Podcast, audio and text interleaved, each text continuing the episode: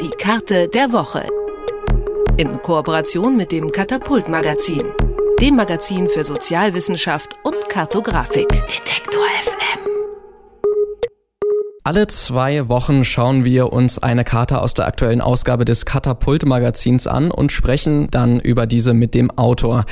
Diese Karte der Woche zeigt Somia. Das ist ein Gebiet an den östlichen Ausläufern des Himalayas. Mindestens genauso beeindruckend wie die Landschaft sind aber auch die Menschen, die hier leben. Denn sie akzeptieren keine Regierung, leben autonom in völliger Abgeschiedenheit und lehnen ab, was in der westlichen Welt immer als Fortschritt bezeichnet wird. So zumindest die Vorstellung.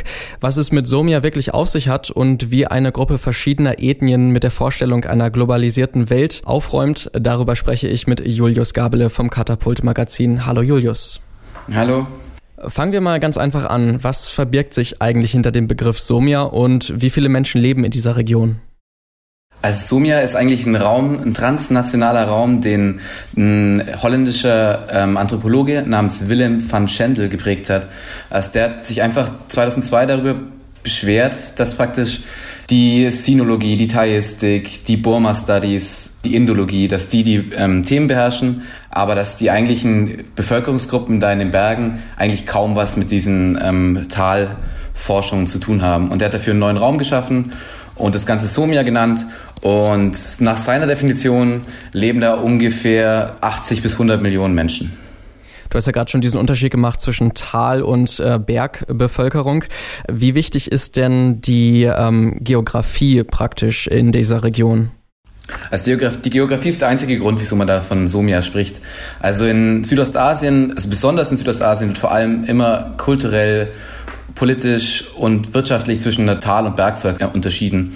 Einfach weil die Talvölker, die prägen die, die prägen die Wirtschaft, die prägen die Politik und die Völker in den Bergen, die Stämme in den Bergen sind ein bisschen abgeschlossen, nehmen nicht so teil an der Globalisierung und sind in den meisten Fällen auch einfach ärmer und spielen der Politik nichts, spielen der Politik keine Rolle.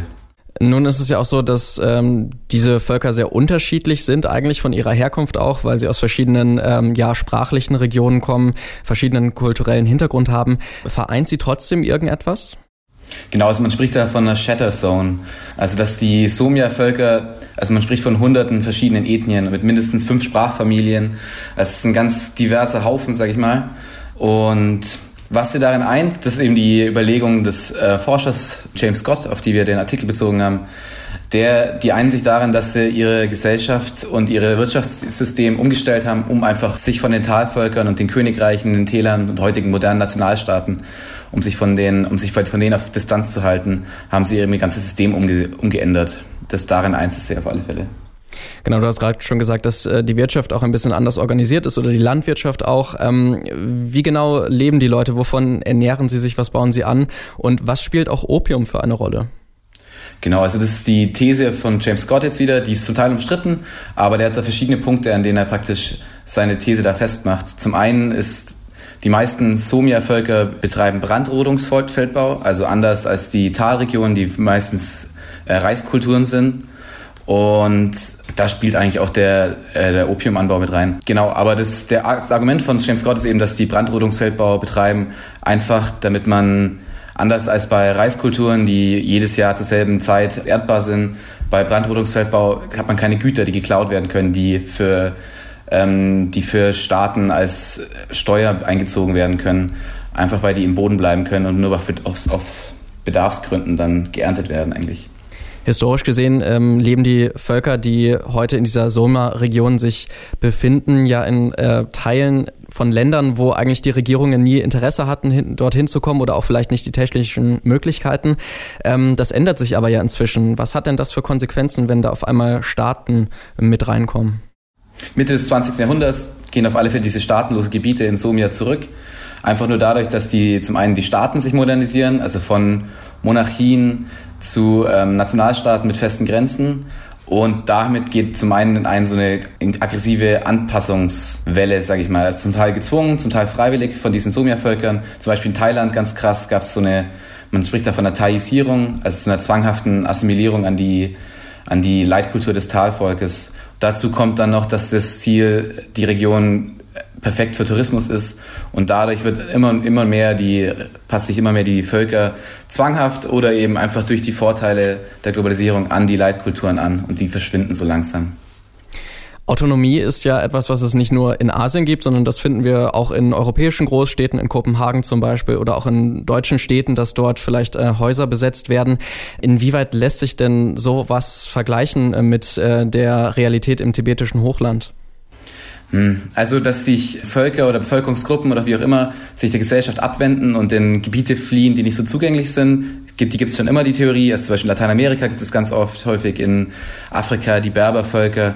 Aber wie man es jetzt auf westlichen, westliche Räume vergleichen könnte, zum Beispiel, also ich habe jetzt gerade das Kopenhagen-Beispiel im Kopf, das ist super schwer. Also die, das kann man eigentlich nicht machen. Einfach dadurch, dass die die, das Argument ist, dass die Sowjetvölker ihre gesamte Gesellschaft umstellen und ihre Wirtschaftssystem umstellen. Und ich weiß jetzt nicht, wie fern man das auf die, die, die Lage da in Kopenhagen, wie man das vergleichen könnte. Also da würde ich mir sehr schwer fallen, da irgendeine eine, eine Verbindung zu finden, ehrlich gesagt. Was glaubst du denn, wie lange wird es ähm, dieses Gebiet Somia noch geben und was könnte auch passieren, wenn die beteiligten Staaten weiter stärker durchgreifen? Die Kurve geht ganz klar dahin, dass es die bald nicht mehr gibt. Aber es ist immer die Frage, wie die Staaten dann damit umgehen. Also ich zum Beispiel, wenn man das vergleicht mit den USA oder Australien, wie die mit den ich sag mal, mit den Ureinwohnern umgegangen sind. Da gab es ja auch in den 20 Jahren eine ganz krass, im 20. Jahrhundert auch eine ganz krasse Assimilierung und eine zwanghafte Assimilierung. Aber inzwischen werden immer wieder Autonomierechte gewährt. Also es ist nur die Frage, wiefern ähm, die Staaten damit umgehen. Es ist halt die, man weiß nicht, wie China langfristig mit diesem umgeht, aber es deutet alles darauf hin, dass es bald die Somia-Völker in der Form auf keinen Fall geben wird. In Südasien gibt es hier noch die letzten Gebiete ohne staatliche Kontrolle. Mit Julius Gabele vom Katapult-Magazin haben wir über die Karte der Woche gesprochen und einen Blick auf Somia geworfen, dem Hochland der Autonomie. Vielen Dank, Julius. Gern geschehen. Die Karte der Woche. In Kooperation mit dem Katapult-Magazin, dem Magazin für Sozialwissenschaft und Kartografik. Detektiv.